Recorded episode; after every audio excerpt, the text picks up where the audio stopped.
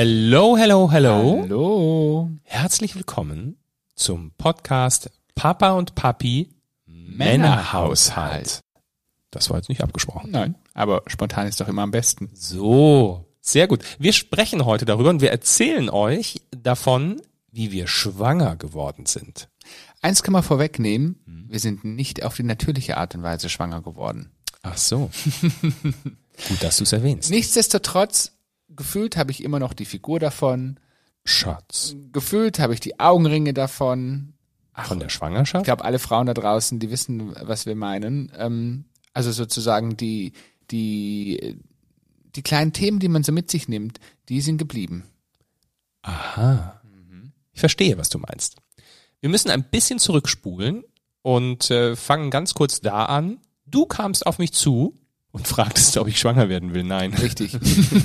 Schatz, was hast du mich gefragt? Ich habe dich gefragt, ob du dir vorstellen könntest, ein Pflegekind aufzunehmen. Und was habe ich natürlich gesagt? Nein. Richtig. Denn die Horrorvorstellung eines jeden, der über das Thema Pflegekind spricht, wann muss das Kind wieder zurückgehen? Und deswegen sagte ich erstmal kategorisch, natürlich kann ich mir das nicht vorstellen. Denn das war für mich wirklich also eine der schlimmsten Vorstellungen. Ich ähm, nehme ein Kind auf und biete ihm eine, eine, eine gute, eine, ja, eine funktionierende Familie. Und zwei, drei Jahre später kommt dann das Jugendamt und sagt, äh, vielen Dank. Und jetzt kann das Kind äh, zurück zu den leiblichen Eltern. Das war nicht meine Version, die ich mir vorstellte. Deswegen guckte ich mal ganz kurz äh, nach, recherchierte und googelte und ähm, kam natürlich auf das Thema Adoption. Und es gibt ja nicht nur das Thema Adoption, es hätte ja noch die Möglichkeit der Leihmutterschaft, beziehungsweise es hätte noch die Möglichkeit der Auslandsadoption gegeben. Wir haben uns ganz bewusst gegen diese beiden Modelle entschieden, weil wir damals gesagt haben, hey, es gibt ja tatsächlich so unglaublich viele Kinder, auch in Deutschland, die dringend ein schönes Zuhause brauchen. Also lass uns doch, auch wenn die Chance tatsächlich etwas kleiner ist, wie bei den anderen beiden Modellen, ähm, erstmal im eigenen Land anfangen. Und genau dafür haben wir uns auch entschieden. Zumindest war so die Theorie, dass man dachte, es gäbe so viele Kinder, äh, gerade im- beim Thema Adoption. Das stimmt. Ähm, und ich äh, kam zu Christian und sagte, hey, kannst du dir Adoption vorstellen? Und er sagte dann, Natürlich. Am Ende ging es tatsächlich ja darum, eine Familie zu gründen und eine Familie in Form von wir möchten ein Kind, wir möchten Kinder um uns herum haben und möchten denen ein gutes Zuhause schenken. Und äh, deswegen sind wir, das haben wir schon erzählt, ähm, aufs äh, Jugendamt, haben dort ein Informationsgespräch gehabt, äh, sind dann in den Urlaub gefahren, ähm, haben danach nochmal nachgeheiratet und so war, waren wir dann bestens vorbereitet für den weiteren Weg. Ich kann mich erinnern, ähm, als damals sozusagen die ganzen Pakete angekommen sind, die Briefpakete, ähm, wo die ganzen Unterlagen drin waren, das war sozusagen Oh ja. einer der aller, allerersten Schritte. Wir mussten unfassbar viele Papiere ausfüllen. Wir mussten einiges ähm, beantragen. Also ich nehme mal so ein Beispiel. Wir mussten ein erweitertes Führungszeugnis beantragen. Wir mussten einen Lebensbericht schreiben. Ich erinnere mich noch, ich glaube, der war limitiert auf vier oder fünf Seiten. Und da sollte man, also ich war damals 36, Björn war 39, knapp 40, ähm, dieses ganze Leben auf fünf Seiten verpacken. Jetzt hat sich natürlich uns damals die Frage gestellt, was ist wichtig, was ist unwichtig, was kommt da rein und was lassen wir lieber raus? Was möchte das Jugendamt hören? Richtig, die Frage hat man sich nämlich am Anfang ganz oft gestellt. Was möchte das Jugendamt hören? Dazu kommen wir übrigens nochmal später, äh, wie dann letztendlich unsere Einstellung war. Aber das war sozusagen der Anfangsgedanke. Und ich erinnere mich noch, diese, diese Papiere, diese Zettel, die hatten unterschiedliche Farben. Die gab es in Rot Ja, stimmt. und die gab es in Natur. Ähm, und da waren unfassbar viele Fragen Und drauf. Ich bin ja so ein, weiß ich nicht, ob das ein Nerd-Verhalten ist, aber ich bin so ein Nerd, ich kann das nicht ertragen, äh, wenn man so Fragebögen durchgeht, dass man eine Frage offen lässt. In diesen Fragebögen musste ich sehr oft lernen, dass es Sinn macht, manchmal Fragen offen zu lassen, weil man jetzt in diesem Moment vielleicht gar keine richtige Antwort darauf hatte. Und man es so ein bisschen gären lassen musste und vielleicht einen Tag später dann damit um die Ecke kam. Aber es war für mich ein unglaubliches Learning, da loszulassen und nicht von Frage eins, zwei, drei und immer so weiterzugehen. Wir haben auch gelernt, dass vielleicht das ein oder andere Jugendamt noch gar nicht so weit ist, was das Thema gleichgeschlechtliche Beziehung angeht. Denn in unserem Fragebogen damals war immer die Rede von Mann und Frau. Mhm. Wir haben dann immer ganz bewusst das, das Frau durchgestrichen und Mann darüber mhm. geschrieben. Ähm, ich glaube, es ist heute trotzdem noch so. Keine Ahnung. Auf jeden Fall sollte jemand zuhören vom Jugendamt, vielleicht kann man das mal ändern. Wahrscheinlich muss man aber sagen, das ist irgendwo eine große Stelle, die das bedruckt und das verteilt dann in alle, in alle Jugendämter. Das hat also, uns aber nicht abschrecken lassen vor dem Weg, der vor uns stand. Ja, wir sind dann zu mehreren Einzelgesprächen aufs Jugendamt im, mitten im Adoptionsprozess. Wir haben immer wieder Fragen beantwortet in den Fragebögen, hatten Einzelgespräche und ähm, mein größtes Problem war, ich bin auch hier ein großer Freund von, lass uns über etwas reden, vielleicht ein zweites Mal über dasselbe nochmal reden und dann ist aber auch gut. Mein Problem in diesem Prozess war, wir haben immer wieder über dasselbe geredet und naja. in, unterschiedlicher Form wurden die gleichen Fragen gestellt. Ich wollte gerade sagen, lass uns mal beim Papier bleiben, weil da wurden tatsächlich immer oh. wieder und immer wieder dieselben Fragen in an unterschiedlicher Form gestellt, wo wir gesagt haben, hey, die haben wir doch schon beantwortet. Ich dachte mir, wollen die mich ärgern? Hm. Irgendwann sind wir dann, aber das war tatsächlich lange, lange in diesem Prozess mal auch auf die Idee gekommen, das macht alles so Sinn, weil wir selber feststellten, wir reflektieren. Wir denken immer und immer wieder darüber nach. Und das war eigentlich der Grundgedanke bei der ganzen Geschichte. Ne? Ich war damals auch unglaublich naiv. Ich habe gedacht, naja, so in zwei Wochen hast du das Thema durch und ja. dann, dann sitzen wir beim Jugendamt zum Gespräch. Ähm, ich musste eines Besseren belehrt werden. Es hat, glaube ich, drei oder vier Monate gedauert, bis wir tatsächlich alle Unterlagen ausgefüllt hatten, bis wir alles zusammen hatten, ja, bis wir dann nee. auch einen Termin hatten. Nee, nee, nee. Was für ein Termin? Naja, den ersten, den ersten Gesprächstermin. Ach so. Ja, dein Lebensbericht, der hat ein bisschen länger gedauert der hat tatsächlich ein bisschen länger gedauert. Ähm, wer mich kennt, der weiß, ich schreibe nicht so wahnsinnig gern. Ich hatte Gott sei Dank äh, Unterstützung meines Mannes, der mir dann geholfen hat. Ich habe sozusagen meine Geschichte erzählt und er hat sie äh, aufs Papier gebracht. Ich bin zum Ghostwriter. Ich glaube aber tatsächlich, also ich glaube vier Monate waren realistisch, die wir tatsächlich gebraucht haben. Und die Zeit braucht man auch im Zweifelsfall, denn man muss sich immer wieder Gedanken darüber machen, gerade über die Fragen. Ähm, es hat ja auch so ein mh, hm, ein bisschen was von Katalogcharakter, weil viele Fragen sind auch darauf oh, ausgelegt, ja. was für eine Art von Kind man möchte. Also ich nenne mal ein Beispiel, Mädchen oder Junge, welche Hautfarbe, welche Haarfarbe, welche Nationalität, ähm, ganz, ganz viele dieser Fragen und wo man sich tatsächlich erstmal drüber, drüber stolpert und denkt, ich möchte doch eigentlich nur Eltern werden und möchte das Schicksal entscheiden lassen. Aber nein, man muss tatsächlich sich Gedanken vorher machen, welches Kind mit eventuell welchem Rucksack passt tatsächlich auch in unsere Familienkonstellation. Ich glaube, bei uns ist aber auch der große Unterschied, ähm, wir beide können auf biologischem Weg kein Kind bekommen. Und somit ist ja von der Außendarstellung klar, dass das nicht unser Leib, also klar gibt's natürlich auch ähm, ähm, schwule Konstellationen, wo es dann doch ein leibliches Kind ist, mal abgesehen von Leihmutterschaft, ähm, aber kann ja auch sein, dass einer, einer dann äh, das Kind mitgebracht hat. Aber normalerweise ist ja klar, dass das Kind eben nie, kein leibliches Kind von uns ist. Und ähm, wiederum bei heterosexuellen Paaren, die vielleicht über ähm, lange Zeit versucht haben, schwanger zu werden, ähm, einfach ein, ein Kind selber zu bekommen und es hat nicht funktioniert und dann sind einfach die die nächsten Schritte, ähm, vielleicht Adoption oder auch Pflege, da ähm, soll vielleicht auch gar nicht so auffallen, dass das Kind eben nicht von ihnen selbst ist. Und äh, das ist dann wahrscheinlich auch so ein bisschen der Grund, warum man da so äh, ja auch ankreuzen kann. Ne? Was passt zu uns? Was können wir uns vorstellen? Was ähm, was ähm, ja passt in, auch in auch in, in unsere, unsere Lebenslage. Äh, da geht's auch darum, dass du ja tatsächlich auch ankreuzen kannst, ähm, was das Thema äh, Behinderung angeht. Ähm, was traue ich mir zu? Also im ersten Moment sieht es verwerflich aus, aber es ist überhaupt nicht verwerflich, je länger man sich mit diesem Thema natürlich ähm, beschäftigt. Irgendwann fanden dann äh, die ähm, ersten Gespräche statt und Einzelgespräche, die so ein bisschen geklustert nach Themenbereichen waren und auch die führten nicht immer zu guter Laune bei mir. Hm. Ähm, ich erinnere mich noch die Gespräche, also die, das allererste Gespräch ist, oder beziehungsweise es geht ja immer wieder darum, also es geht eigentlich mehr darum, wie man als Paar zusammen funktioniert. Mhm. Ich hatte teilweise tatsächlich das Gefühl, und vielleicht kommt dein Gefühl daher, ähm, wir saßen in der Paartherapie. Also wir mussten, wir waren ja damals schon, wie lange waren wir zusammen? Sieben Jahre, sieben Jahre mhm. ungefähr. Ähm, wir mussten damals uns Dinge sagen von einer fremden Person, wie beispielsweise, was schätzen wir aneinander, ähm, was mögen wir nicht an einem anderen, also es hatte wirklich so einen, so einen starken Charakter. Ich, wir reden davon, so war das bei uns. Ne? Also Achtung, das ist natürlich unterschiedlich sicherlich auf dem einen oder anderen Jugendamt, aber so haben wir das damals erlebt. Und wir sind regelmäßig dann, wie Björn gerade gesagt hat, vom Jugendamt raus und haben erstmal, naja, hatten erstmal uns angeschwiegen.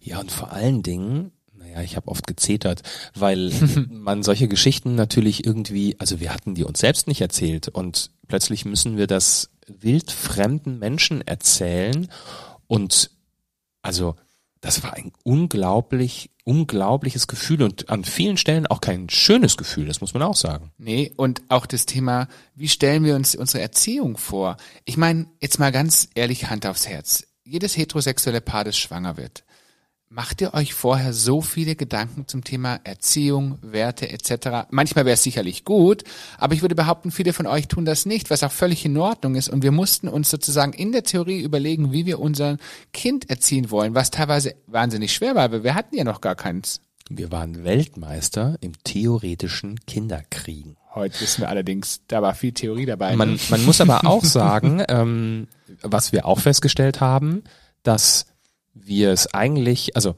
irgendwann innerhalb des Prozesses haben wir dann mal kapiert, warum das alles so stattfindet und ähm, waren dann nicht mehr so so negativ eingestellt, wie wir vielleicht am Anfang daran gegangen sind.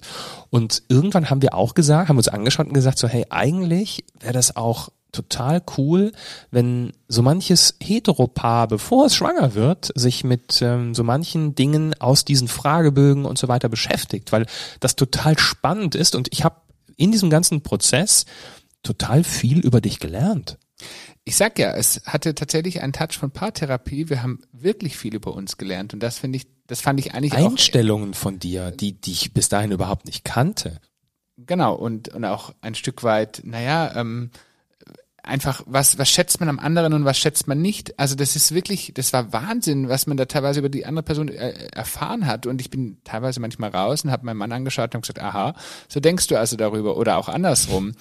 Ähm, Jetzt muss man sagen, wir haben uns aber vorweg, also wir haben uns natürlich viel über das Thema Kind unterhalten, aber wenn man dann so von einer fremden Person sitzt und plötzlich die Frage kommt, und das war tatsächlich eine der, der verrücktesten Fragen, die wir jemals bekommen haben. Ich weiß, was jetzt kommt. Wer sagt denn eigentlich zu dem Kind, beziehungsweise nee, andersrum. andersrum, zu wem sagt das Kind Mama? Ja, ich habe kurz mal im Raum geguckt, gab nicht viele Möglichkeiten. Bis, wenn ich uns angeguckt hat, irgendwie so gar keine Möglichkeit.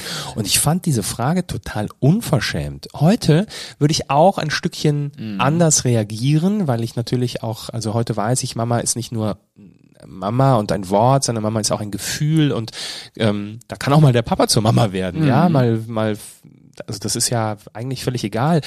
Aber damals und man merkte eben, dass das nicht aus ähm, so einer übergeordneten Sichtweise kommt, sondern es kam einfach aus der Sichtweise, ähm, also das, wir wissen gar nicht so recht, wie wir damit umgehen sollen, dass da eben zwei Männer hocken und ähm, das fand ich irgendwie eine sehr befremdliche, befremdliche Situation. Aber es hat uns weitergebracht und heute wissen wir, heute kann jeder von uns beiden mal in die Mama-Rolle schlüpfen. Ach so, ich dachte schwanger werden. Rein theoretisch, naja, wer weiß, was in 50 Jahren möglich oh. ist, aber das ist dann nicht mehr unsere Zeit. dann werde auch ich nicht mehr schwanger. So mit knapp 100. Und ähm, also nach etlichen Gesprächen, die wir sozusagen geführt haben und äh, über diverse Themen, die wir uns unterhalten haben, wir haben natürlich auch über den Lebensbericht gesprochen, wir haben über unsere Familienkonstellation gesprochen, ähm, wie wir beide natürlich auch aufgewachsen sind. Wir sind tatsächlich sehr unterschiedlich aufgewachsen, Björn und ich. Äh, ich bin in einem, sehr, in, einem, in einem sehr, sehr klassischen Familienmodell aufgewachsen. Björn ist äh, da war die Mama alleinerziehend. Also wir haben wirklich beide Konstellationen gehabt und darüber hat man sich natürlich auch viel unterhalten. Eigentlich auch sehr spannend, ne? Weil ähm, gerade so so konträre Aufwachsen, Aufwachsensweise, ah, du, ihr wisst, was ich meine. Ähm, Großwerden. Äh, ein konträres Großwerden ähm, kann ja auch schon wieder befruchten, was so Einstellungen und sowas angeht. Und das haben wir alles in diesem ähm, Prozess gelernt und sind diesen Prozess durchschippert. Es gab noch ein äh, größeres Event, also das waren glaube ich zwei Wochenenden. Äh, es gab ein Seminar Das war auch wahnsinnig spannend, denn ähm, wir waren tatsächlich auf diesem Seminar und wir reden jetzt tatsächlich von Adoption, also es war unsere Adoptionsbewerbung, waren wir nicht das einzige homosexuelle Paar. Gott sei Dank, ehrlich gesagt. Das hat uns schon mal total leicht gemacht. Auch dahin, ne? Also wenn jetzt jemand zuhört von unseren Betreuern von damals, ähm, wir hatten schlechte Laune, bevor wir dahin gefahren sind, weil wir dachten, oh, jetzt geht es jetzt, ne, gucken wir uns wieder alle an, wir sind da wahrscheinlich die einzigen, das einzige schwule Paar, ähm, jetzt kriegen die alle schlechte Laune, weil wir auch noch Kinder haben wollen, also pff, und so sind wir da hingefahren und wurden Eines ganz, Besseren belehrt. ganz anderen belehrt, richtig. Denn lustigerweise, nein, lustigerweise ist das falsche Wort, glücklicherweise waren alle so offen und so neugierig und also man hat uns tatsächlich behandelt Ja, völlig Ja. gleichgestellt, ne? Völlig gleichgestellt. Also es war Wahnsinn. Ähm, Es gab so ein paar lustige Situationen, äh, die erzählen wir euch gleich noch, aber es war einfach unfassbar, wie, wie nett alle waren. Ja, und ähm, was wir auch erleben mussten, wir, dass wir da reingingen und plötzlich kam irgendwie so eine so eine Wand uns erstmal entgegen, eine Wand, nämlich von ganz zwiegespaltenen Gefühlen, nicht uns gegenüber, sondern diesem ganzen Prozess gegenüber, denn da saßen nun mal vorrangig heterosexuelle Paare, die alle oder fast alle ein unglaubliches Schicksal erlebt haben, die auf dem natürlichen Wege kein Kind bekommen können, die viel versucht haben, die äh, viel Geld dann auch in, in Kinderwunschkliniken gesteckt haben und diese Adoption eigentlich so als letzten Weg irgendwie gehen wollen. Und wir kamen da wie so zwei Paradiesvögel, die wir nicht sind, rein, ähm, gut gelaunt, happy peppy, nach dem Motto, so, jetzt kriegen wir halt mal ein Kind, ne? Um eine Familie zu gründen und glücklich zu sein. Das war schon sehr konträr. Ähm, Und da sind wir tatsächlich auch irgendwann echt ein bisschen stiller geworden, ne? weil man das einfach so spürte, was da los ist. Ja, wir mussten verschiedene ähm, Bereiche sind wir durchlaufen in diesen Seminaren. Also wir haben auch Rollenspiele gemacht, wir haben sehr viel natürlich über, den, über das Thema Kinderwunsch gesprochen. Und was uns sehr schnell klar wurde, und äh, das hat sich bis heute bei uns beiden eingeprägt, ähm, die Frage zu stellen, gerade an ein heterosexuelles Paar, die beispielsweise geheiratet haben, wann kommt euer erstes Kind? Oder wenn jemand ein Kind hat, wann kommt das zweite? Diese Frage ist so unglaublich sensibel, weil wir tatsächlich durch dieses Seminar und auch durch das, Sem also wir mussten dieses Seminar zweimal belegen, einmal für Adoption, einmal für Pflege. In beiden Seminaren haben wir, haben wir sozusagen gelernt, wie sensibel diese Frage ist, weil meistens steckt hinter so, hinter, hinter so einem Schicksal ganz, ganz viele mh, Schicksalsschläge. Sprich, also Frauen, wie Björn es gerade gesagt hat, die nicht schwanger werden konnten. Und das ist sozusagen der letzte Weg gewesen zum Kind. Für uns war es der erste Weg und das muss man sich tatsächlich bewusst werden. Und wir hatten ja diese ganz naive äh, Denke, bevor wir in diesen Prozess eingestiegen sind, dass es in Deutschland irgendwie so ein Register gibt, dort ähm, ein Adoptionsregister, wo dann die Fälle auflaufen, wo Kinder abgegeben werden, also freigegeben werden zur Adoption und wiederum Bewerber daneben stehen und man dann guckt, ähm, äh, welche Familie passt eben zu diesem Kind. Das ist ja äh, nicht so. Ich weiß gar nicht, ob das jetzt also gut oder schlecht ist, aber ähm, da macht ja quasi jeder Landkreis, jede Stadt ähm, äh, handhabt das ein Stück weit anders. Ähm, manchmal kann man sich von außen, also wenn man nicht dort wohnt, kann man sich bewerben. Andere wiederum sagen, nein, wir haben genug, eigen, genug eigene Bewerber, äh, deswegen kommt keiner von außen. Also theoretisch kann man ja überall hinwandern, ähm, anrufen und fragen, ob man sich bewerben kann. Dann kann man sich da bewerben und dann müsste man theoretisch aber meistens diese Prozesse überall äh, komplett ähm, nochmal neu durchlaufen. Das erhöht aber auch nicht die Wahrscheinlichkeit, dann eben ein Adoptionsbaby zu bekommen. Absolut. Und lass uns noch die eine lustige Geschichte erzählen. Es gab eine Situation. Ah, ja. wo alle Frauen in einen Raum mussten und alle Männer. Ja. Wie ist es denn bei zwei Männern? Wer geht denn wohin? Naja, beide Männer zu den Männern. Davon geht man erstmal aus. Trotzdem sind wir darüber gestolpert und Ja. ähm, ein, am Ende des Tages sind wir zu den Männern gegangen. Das wiederum war extrem spannend, was die Männer erzählt haben, wie es ihren Frauen geht. Das stimmt. Ich habe viel über dich gelernt. Was möchtest du mir damit Kleiner sagen? Scherz. Ich habe im Rollenklischee, habe ich mich kurz gesuhlt.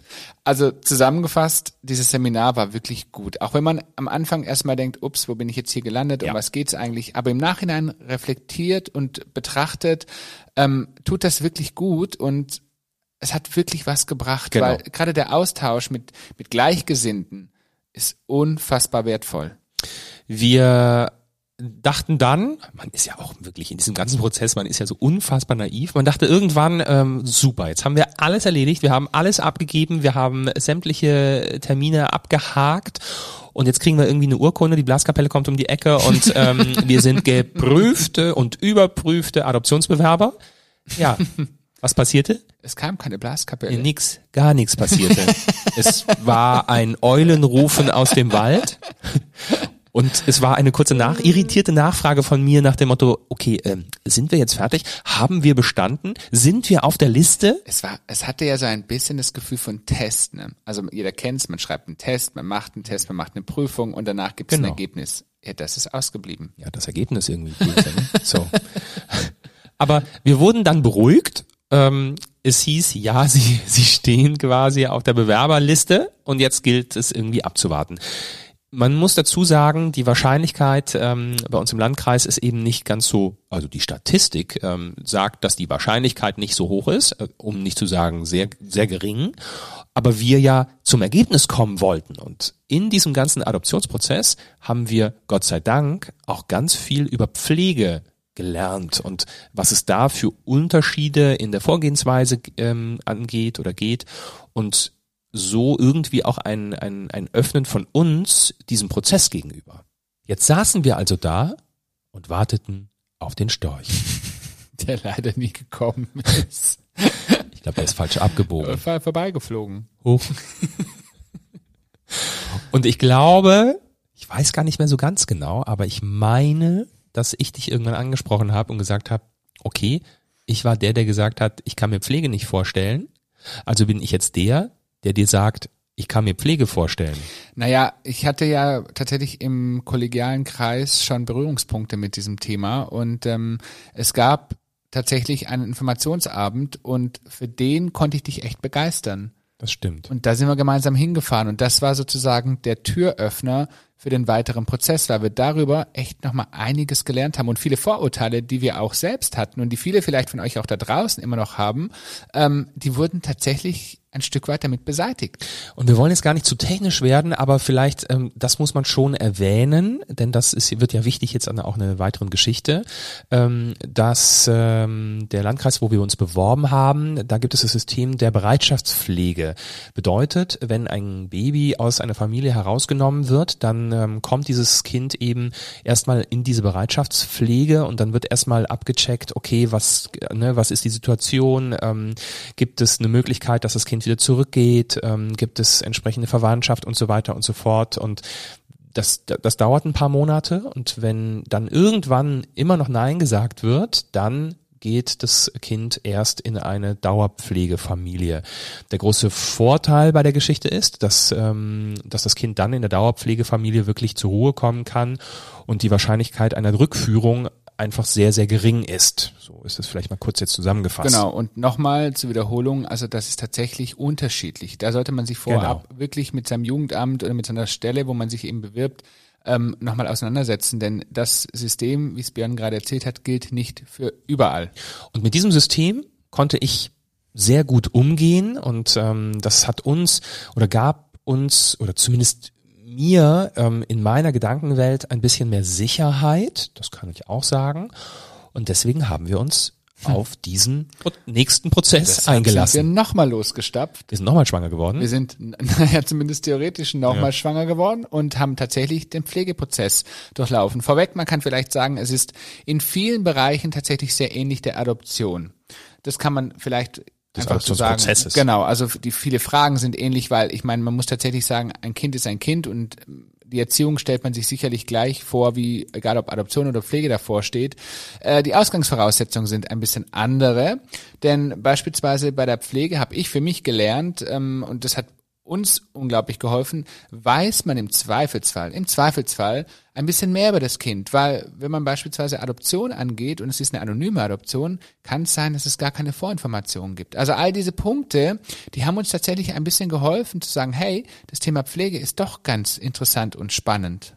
Und gleichzeitig muss man aber auch sagen, dass ähm, innerhalb dieses Prozesses auch sehr klar gezeigt wird, auf was man sich theoretisch einlässt. Ne? Also mhm. ähm, das sind ja in, in den meisten Fällen, also es sind eigentlich keine positiven Fälle, sondern ähm, es geht immer um viele schreckliche Dinge, die im Zweifelsfall dem Kind auch widerfahren sind, ähm, was in der Familie passiert ist. Und damit muss man irgendwann vielleicht dann auch mal mal umgehen. Ähm, es kann sein, dass es äh, Besuchskontakte gibt ähm, und dem allen muss man sich natürlich ein Stück weit öffnen, denn sonst funktioniert dieses System Pflege nicht. Wir hatten in den Prozessen großen Vorteil. Wir konnten ähm, einige äh, Fragebögen äh, wiederverwenden. Mm. Vor allen Dingen deinen Lebensbericht musstest du nicht nochmal schreiben, Schatz. Gott sei Dank.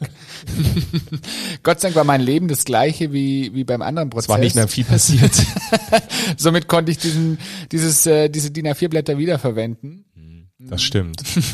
Und ähm, so sind wir durch diesen Prozess geschippert. Es gab nochmal Einzelgespräche ähm, zu, diesen, zu diesem Thema natürlich, ähm, die auch so ein bisschen von, von der Adoption oder vom Inhalt äh, über Adoption natürlich weggingen, auch, auch sehr klar. Natürlich gab es auch in diesem Prozess ein zweitägiges Seminar und das war natürlich, wir waren schon fast Profis, ne, weil wir hatten das ein ähnliches Seminar ja schon besucht, genau. Und ich erinnere mich an eine extrem schöne Situation, denn äh, A war es eine ganz tolle Gruppe und es war eine schöne Atmosphäre und wir mussten zum Abschluss ein Bild malen. Und ich erinnere mich noch, ähm, als Björn und ich sozusagen unsere Familienkonstellation und die Wunschkonstellation aufgemalt haben. Dieses Bild haben wir übrigens heute immer noch, mhm. weil es eine total schöne Erinnerung an diesen Prozess war und es war ja sozusagen unsere Schwangerschaft. Ja, Richtig. Wir waren fertig. Mhm. Es kam keine Blaskapelle, es gab keine Urkunde, aber das wussten wir ja schon. Nee, das Einzige, Die Erwartungshaltung wir, gab's nicht. Richtig. Und das Einzige, was wir wussten, ist, dass du am nächsten Tag sozusagen auf ein berufliches Seminar gefahren bist. Also sprich, wir waren eigentlich wieder zurück im Alltag.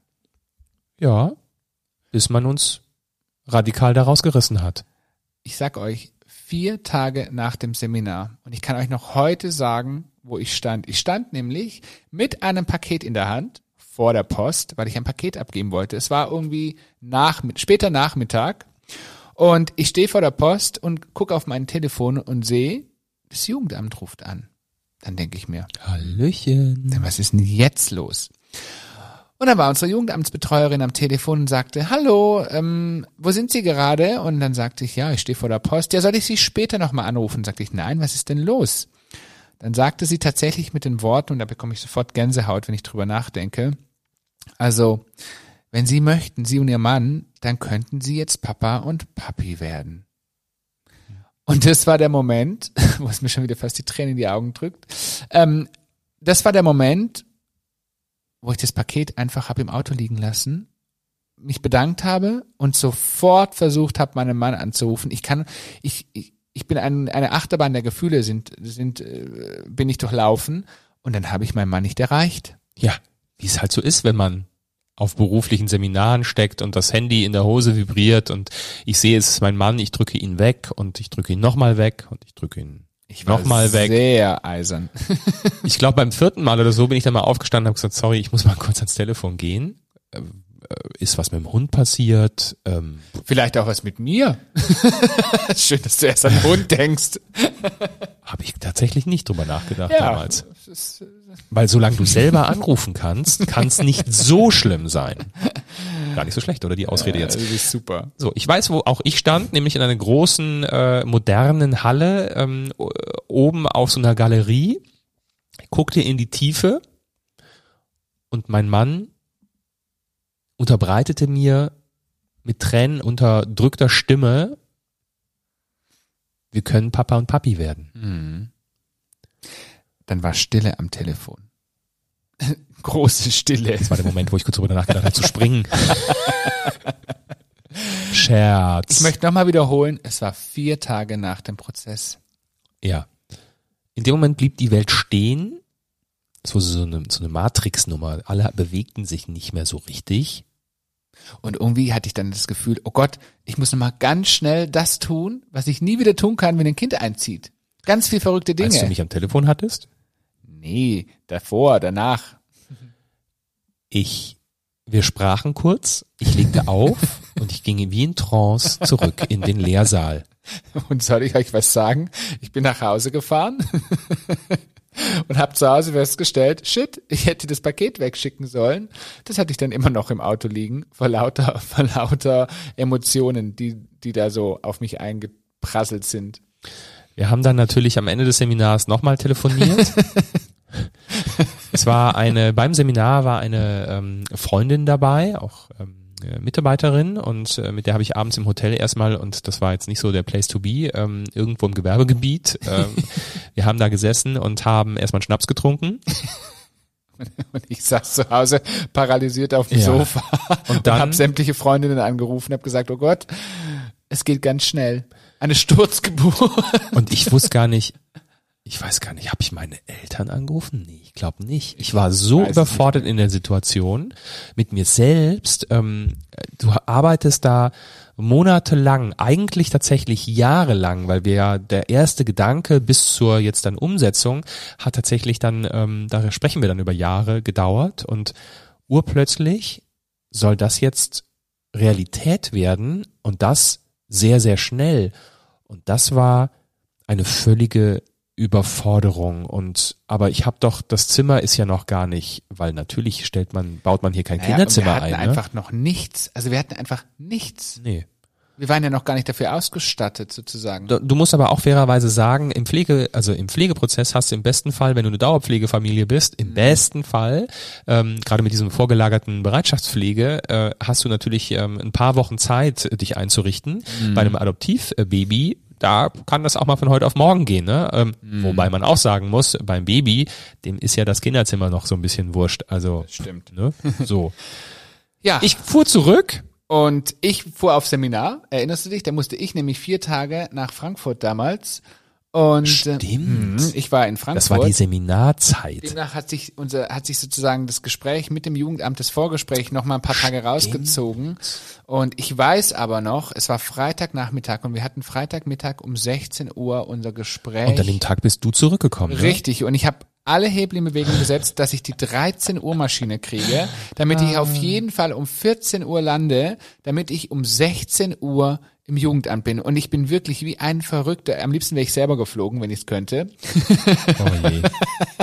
Aber Gut, dass du es nicht getan ich hast. bin wie Carla Kolumna in die Stadt damals gerast mit dem Auto und dann saßen wir. Und das war unser allererstes Gespräch, als wir tatsächlich, ähm, als es konkret wurde. Und da saß dann auch das zum allerersten Mal Genau, es saßen einfach alle, nee, beim, beim Beteiligten. Genau, es saßen, saßen alle Beteiligten, alle, die verantwortlich sind aus den entsprechenden äh, Abteilungen und ähm, da haben wir äh, einfach nochmal über über den Fall gesprochen ne? und ähm, das war total surreal Total. und also wirklich, ich war gar nicht in meinem Körper, ich stand, ich stand komplett, das war nur eine Hülle. Ich, Und ich erinnere mich, die ganze Zeit bei dem Gespräch wollte ich eigentlich nur eins, nämlich endlich ein Bild sehen. Das stimmt. Da hast du recht. Und am Folgetag sollte es dann soweit sein. Ich weiß nicht, ob wir vorher geschlafen haben. Ich kann mich ehrlich gesagt auch nicht mehr dran erinnern, aber es war wahnsinnig aufregend und äh, es ging uns so unglaublich viel durch den Kopf. Ich, ich kann euch noch nicht mal mehr sagen, was uns alles durch den Kopf gegangen ist. Auf jeden Fall war eine wahnsinnige Freude dabei, eine, ja, eine Vorfreude, ein, wir waren unglaublich aufgeregt und, naja, auch dann erstmal zu Ja. sehen, Aber auch ein bisschen Angst. Angst vor dem, was jetzt kommt, dieser unendlich großen Verantwortung. Und ich habe irgendwann mal, ne, wann, also ich habe mir die, oft die Frage gestellt, ich bin jetzt, wie alt war ich da? 40? 39? ja, 39, ähm, bin ich, bin ich reif dafür, ein Kind zu bekommen, mich um ein Kind zu kümmern. Und ich hab, weiß noch, ähm, ich habe mit dem Mann meiner besten Freundin gesprochen und der sagte, Björn, die jetzt auch zwei Kinder haben, ähm, der sagte, Björn, du, du fühlst dich nie reif dafür. Und das ist völlig egal, ob du 20 bist, 25, 35, 40. Du, du, du fühlst dich nicht reif dafür. Irgendwann muss dann einfach durch und dann funktioniert der Laden schon. Und es hat mir irgendwie eine totale Sicherheit gegeben, dieser, dieser, dieses Gespräch. Und dachte, okay, also jetzt bin ich 39, alles klar, mein Leben habe ich im Griff. Also dann ist man wohl reif, ein Kind zu bekommen. Also sind wir völlig reif, fast überreif an diesem Tag. Und ich weiß noch, wir sind völlig wortlos. Wir sind in diesem Auto gesessen. Wir sind aufs Jugendamt gefahren und wir haben nichts miteinander gesprochen. Wir waren beide, glaube ich, völlig in unseren Gedanken versunken. Einfach nur auf das, was, was uns erwartet. Wie sieht das Kind aus? Wie wird er, wie wird er reagieren? All diese Fragen, die, die sind mir so durch den Kopf gegangen und naja, dann sind wir irgendwann angekommen. Richtig. wir sind die Treppe hochgegangen und wir haben äh, zuerst die Bereitschaftspflegemama kennengelernt, die uns von oben bis unten musterte und aber sehr grinsend und ähm, unglaubliche liebe und nette Frau, zu der wir heute noch Kontakt haben. Und ähm, da gab es einfach ein kurzes Gespräch und dachte mir die ganze Zeit, oh bitte, bitte jetzt ja, keiner mehr, ich will keine Fragen mehr beantworten, ich möchte mich auf den Fußboden setzen und ähm, ja, und, und unseren Pflegesohn, unseren zukünftigen, vielleicht zukünftigen Pflegesohn ähm, erleben. Und irgendwann sagte unsere Betreuerin, jetzt ist es soweit. Tränen in den Augen. Wir standen auf und es folgte der längste Gang, den wir je gegangen sind. Wortlos. Der Gang war gar nicht so lang, aber es fühlte sich an, als wären wir im längsten und größten Schloss dieser Welt ähm, und laufen eben diesen Flur entlang und es kam eine Tür und noch eine Tür und noch eine Tür und es ging immer weiter. Und wir wussten, hinten links die Tür ist es. Da wartet der kleine Mann jetzt auf uns. und wir kommen zu dieser Tür vor uns eine Mitarbeiterin, hinter uns eine Mitarbeiterin, ähm, äh, daneben noch die Bereitschaftspflegemama und die Tür geht auf und da saß er. und da saß er. Und wie das Kennenlernen vonstatten ging, wie dann die Anbahnungsphase lief, das müssen wir euch beim nächsten Mal erzählen, denn mein Mann, der braucht jetzt erstmal ein Taschentuch. Absolut. Und so viel sei verraten, beim nächsten Mal müsst ihr euch alle Taschentücher stellen. Dafür werden wir sorgen und dafür hat unsere Geschichte gesorgt. In diesem Sinne, schön, dass ihr dabei wart. Bis zum nächsten Mal. Ciao. Tschüss.